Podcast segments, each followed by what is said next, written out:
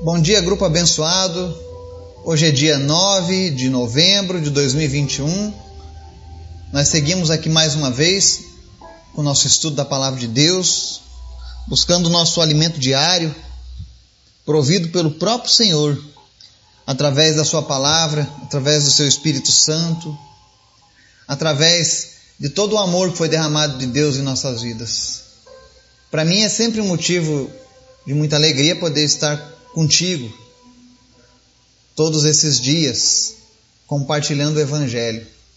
Fico muito feliz quando eu recebo notícias de que pessoas têm crescido na presença de Deus, têm sido edificadas por Deus através desses estudos. Isso me motiva a sempre dar o melhor para Deus, para os seus filhos amados. Então estamos juntos aqui nessa caminhada. Tenho certeza que aqueles que têm permitido ao Senhor visitar a sua essência, a sua alma, essas pessoas têm sido transformadas. E se você ainda não teve uma transformação genuína do Senhor na sua vida, hoje pode ser o seu dia. Amém? Hoje nós vamos falar sobre a importância de compreender a essência de Cristo nas nossas vidas. Essa palavra é uma palavra para você que é salvo e para você que quer a salvação. Ou seja, para todo mundo. Amém? Mas antes da gente falar sobre isso, eu quero te convidar para a gente orar. Amém? Vamos lá? Obrigado, Jesus, por mais um dia, pela tua graça, pelo teu Espírito Santo que nos envolve, que toma conta do nosso ser todos os dias, que nos direciona, que nos alerta, que nos cura. Obrigado, Jesus. Obrigado por mais um dia. Obrigado por poder contar mais um ano na tua presença. Obrigado por essa dádiva que é a vida. Especialmente uma vida na qual eu posso te servir eu creio que não exista uma honra maior na vida de um ser humano do que poder servir ao seu Criador, do que poder declarar o amor ao, de, ao, Criador. E por isso nós estamos alegres, Pai. Alegres por quem Tu és em nossas vidas, meu Deus. Eu te apresento as pessoas que nos ouvem, aonde quer que essa mensagem esteja chegando. As pessoas do nosso grupo. Espírito Santo visita essas pessoas agora e vai suprindo todas as suas necessidades. Tu és o Deus da provisão. Tu és o Deus que sabe todas as coisas. Nós colocamos as nossas vidas, os nossos projetos, os nossos sonhos em tuas mãos, Pai. Visita aqueles que estão passando por dificuldade financeira nesse momento. E, meu Deus, dá uma saída, dá um escape. Tu és o dono do ouro e da prata. Basta uma palavra tua, Senhor, e toda a situação muda aqueles que estão atrás de emprego, de um trabalho. Que o Senhor esteja provendo agora, Deus, aquilo que essa pessoa necessita, Pai. Tu és maravilhoso, Senhor, e nós te amamos. Eu quero te apresentar os enfermos nessa manhã. Visita agora todos aqueles que estão enfermos. Cura aqueles que estão lutando contra o câncer, a Covid, a depressão, em especial te apresento a Orli da Silva, Nauri, a Dilson, a Rosileio, seu Natalino. Eu repreendo agora, Deus, em nome de Jesus, todo espírito de depressão, tudo aquilo que tem feito essas pessoas sofrerem, seja de ordem física ou espiritual. Em nome de Jesus, nós repreendemos agora toda a depressão. Todos aqueles que estiverem ouvindo essa mensagem agora, eu convido agora o Espírito Santo de Deus a visitar essa pessoa que sofre de depressão agora e transformar agora toda essa dor, todo esse sofrimento da depressão em alegria na presença do Senhor. Em nome de Jesus. A palavra diz, Senhor Jesus, que pelas tuas pisaduras nós fomos sarados. Lá na cruz do Calvário, Jesus te curou dessa depressão, desse câncer, dessa Covid, não importa a doença, apenas tome posse pela fé. Porque nós servimos a um Deus que pode todas as coisas, amém? Também te pedimos nesse dia, Senhor, fala conosco através da tua palavra. Nos ensina, Jesus. Nós precisamos ouvir a tua voz. Fala conosco, Pai. Amém. Palavra de hoje está lá no livro de Efésios, capítulo 3. Vamos ler dos versos 14 ao 21. E diz assim: é uma oração belíssima de Paulo para a igreja de Éfeso. E ele diz assim: Por essa razão, ajoelho-me diante do Pai, do qual recebe o nome de toda a família nos céus e na terra. Oro para que com as suas gloriosas riquezas ele os fortaleça no íntimo do seu ser com poder, por meio do seu Espírito. Para que Cristo habite no coração de vocês mediante a fé e oro para que, estando arraigados e alicerçados em amor, vocês possam, juntamente com todos os santos, compreender a largura, o comprimento, a altura e a profundidade. E conhecer o amor de Cristo que excede todo conhecimento, para que vocês sejam cheios de toda a plenitude de Deus. Aquele que é capaz de fazer infinitamente mais do que pedimos ou pensamos, de acordo com o seu poder que atua em nós. A Ele seja a glória na Igreja e em Cristo Jesus por todas as gerações, para todos sempre. Amém. Todas as vezes que eu ouço as orações de Paulo, algo é transformado aqui no meu íntimo. É como se eu estivesse vendo aquele grande homem de Deus orando e, e mediante o Espírito Santo, contemplando as nossas vidas. É uma oração atemporal que serve para todas as gerações que pisarem na face da terra. E aí nós vemos o, o comprometimento de um homem de Deus, até onde vai o alcance quando nós nos comprometemos com Deus de verdade. O tempo e a morte não podem segurar o legado daqueles que se dedicam para o Senhor. Oração de Paulo lá atrás nos alcançou aqui hoje. E aí ele começa aqui, diante do Deus ajoelhado, dizendo que nós somos a família de Deus. Dizendo que Deus é o pai dessa grande família. E ele cita aqui a família que está nos céus e na terra. Ou seja, aqueles que estão no paraíso e aqueles que estão hoje na atualidade. Nós somos a família de Deus.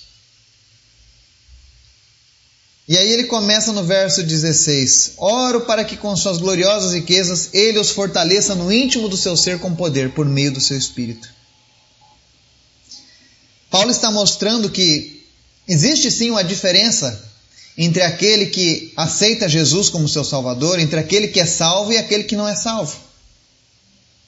Sabe quando as pessoas tentam por meios humanos, naturais, vencer na vida, passaram um, problema, vencer um problema e não conseguem, aí elas se perguntam: por que eu não consigo? Por que, que eu fraquejo tanto? Por que, que tantas vezes eu, eu, eu até sinto desejo no coração de fazer algo melhor e no meio do caminho eu caio e volto a fazer as coisas erradas?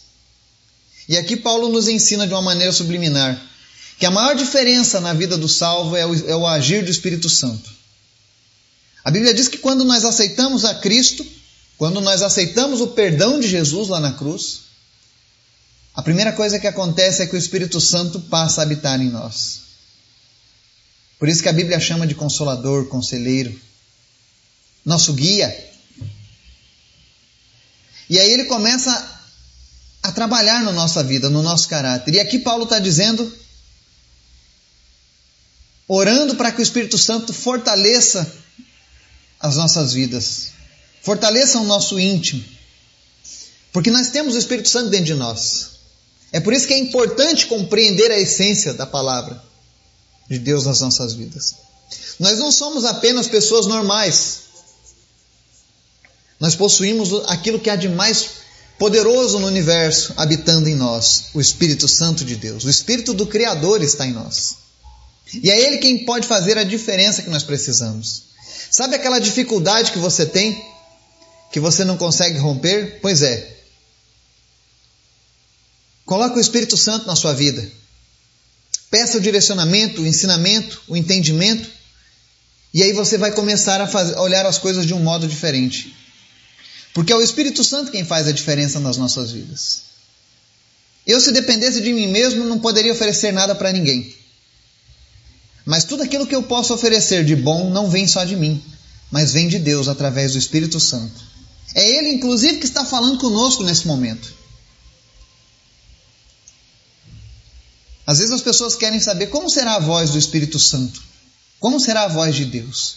Se você entregou a tua vida para Jesus, vai diante do espelho e fala: Jesus te ama.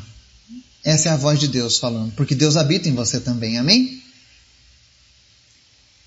Verso 17, ele diz assim: Para que Cristo habite no coração de vocês mediante a fé, e oro para que estando arraigados e alicerçados em amor.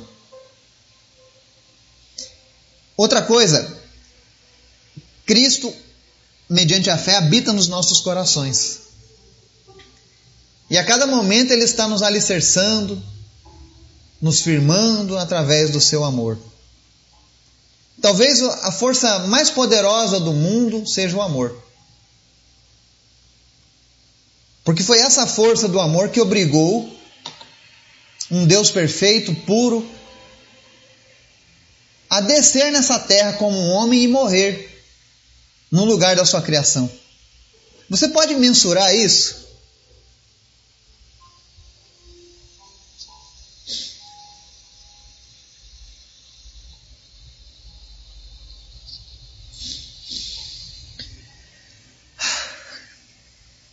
Meu Deus.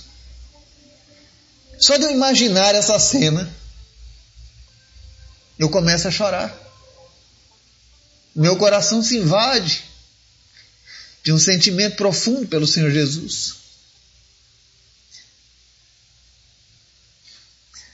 A força mais poderosa do mundo fez um Deus se entregar como sacrifício pela sua criação. Você não vai ver isso em nenhuma outra história contada pela humanidade apenas na Bíblia. A maior prova de amor do mundo foi essa. Jesus se ofereceu, foi humilhado, foi castigado, foi incompreendido, mas ele aceitou tudo aquilo. Porque o que movia ele naquele momento não era vingança, não era raiva, não era tristeza, não era solidão, não era o abandono, mas era o amor. E às vezes a gente, por qualquer coisinha, a gente se afasta da presença de Deus, a gente se afasta das pessoas. E se isso tem acontecido é porque o amor não tem sido a força motriz das nossas vidas. Porque quando nós somos movidos pelo amor, quando nós estamos alicerçados no amor de Cristo, da mesma forma como Cristo amou o mundo, nós também amamos. E como é difícil quando somos ensinados a revidar, a não levar desaforo. Mas o que Jesus diz é que nós vamos ser alicerçados nesse amor, no mesmo amor que ele teve por nós. E aí ele segue no verso 18: alicerçados em amor para que vocês possam, juntamente com todos os santos. E quando a Bíblia está dizendo santos aqui, o que é que vem na sua memória? Aquelas imagens de gesso, de madeira, do panteão, ou a imagem dos teus irmãos que estão nesse exato momento buscando a Deus e orando junto com você. Porque a Bíblia diz que todo aquele que, que vem para o Senhor é santo. Eu e você somos santos. Se nós entregamos a vida para Cristo, nós somos santos, somos santificados todos os dias. Esse é o verdadeiro conceito de santo, somos separados separados do pecado, separados deste mundo. Este mundo já não direciona mais os nossos passos. Isso é ser santo. Então a palavra diz que quando nós estamos alicerçados em amor, todos nós, os santos, precisamos começar agora a compreender a largura, o comprimento, a altura e a profundidade. Aqui a palavra está falando sobre conhecer a dimensão do amor de Cristo. O amor de Cristo está numa outra dimensão, imensurável. Se você não começar a buscar a compreensão da largura, comprimento, altura e profundidade, você não vai conseguir entender isso. E aí ele segue no verso 19: e conhecer o amor de Cristo que excede todo conhecimento, para que vocês sejam cheios de toda a plenitude de Deus. A oração de Paulo era que eu e você tivéssemos a noção que ele tinha naquele momento acerca de Jesus na sua vida. Lembrando que Paulo foi um homem que foi perseguido, espancado, navio naufragou, serpente picou ele, adoeceu, sofreu, foi incompreendido, mas nunca desistiu de levar o evangelho adiante. Ele nunca se baseou nas circunstâncias que ele vivia, porque ele conhecia a dimensão espiritual de Cristo na vida dele. E a gente precisa entender isso. Você quer ser uma pessoa que tem vitória? E quando eu digo vitória, não significa ganhar sempre. Mas é apesar de perder, você continuar com a tua fé inabalável diante das situações. É como quando a gente vai às vezes para as cruzadas, e eu nunca esqueço uma vez que eu orei por uma moça na cadeira de rodas. Eu chorei muito aquele dia. Era um adolescente de uns 14 anos. E eu firmei nas pernas dela que não andavam desde a infância. E eu orei e eu me derramei e nada aconteceu. Mas eu não fiquei frustrado. E nem ela. Porque ali nós compreendemos que Deus tinha algo muito melhor do que andar.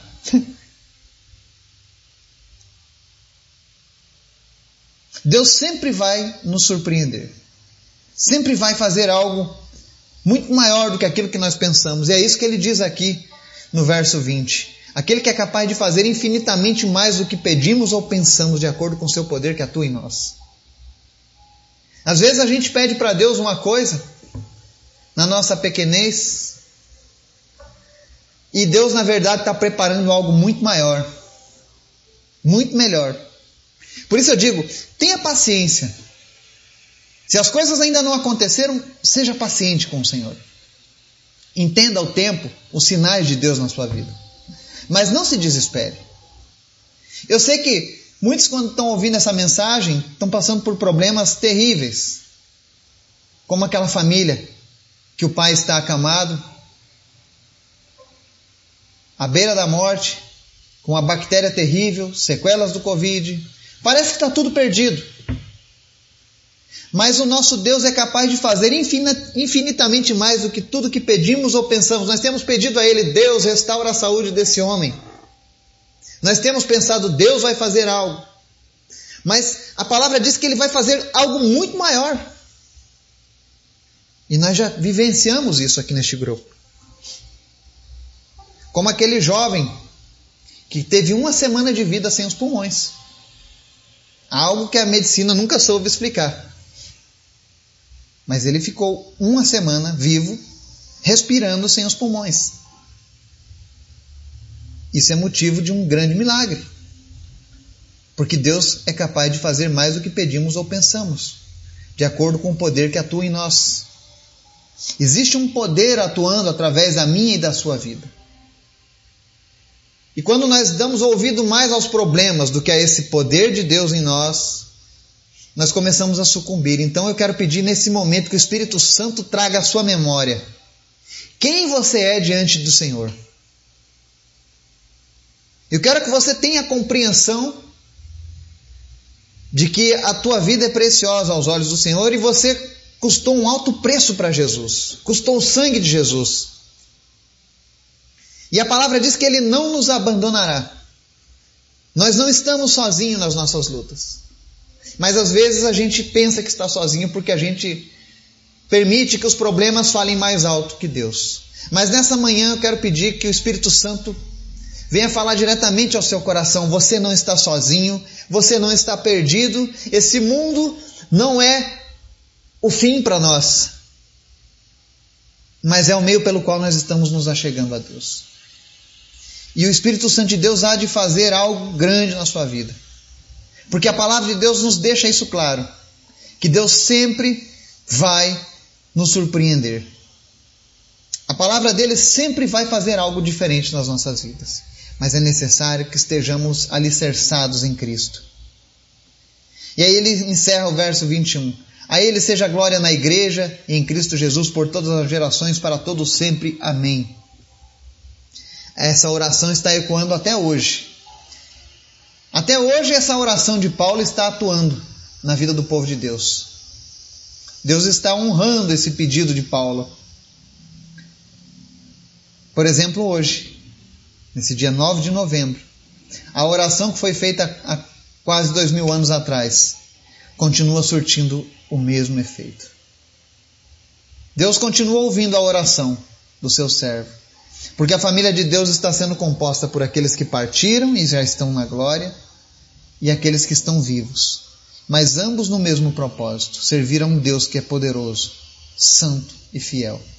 Que o Espírito Santo de Deus venha falar ao teu coração, fortalecer a tua fé e te aproximar ainda mais do Senhor nesse dia. Em nome de Jesus.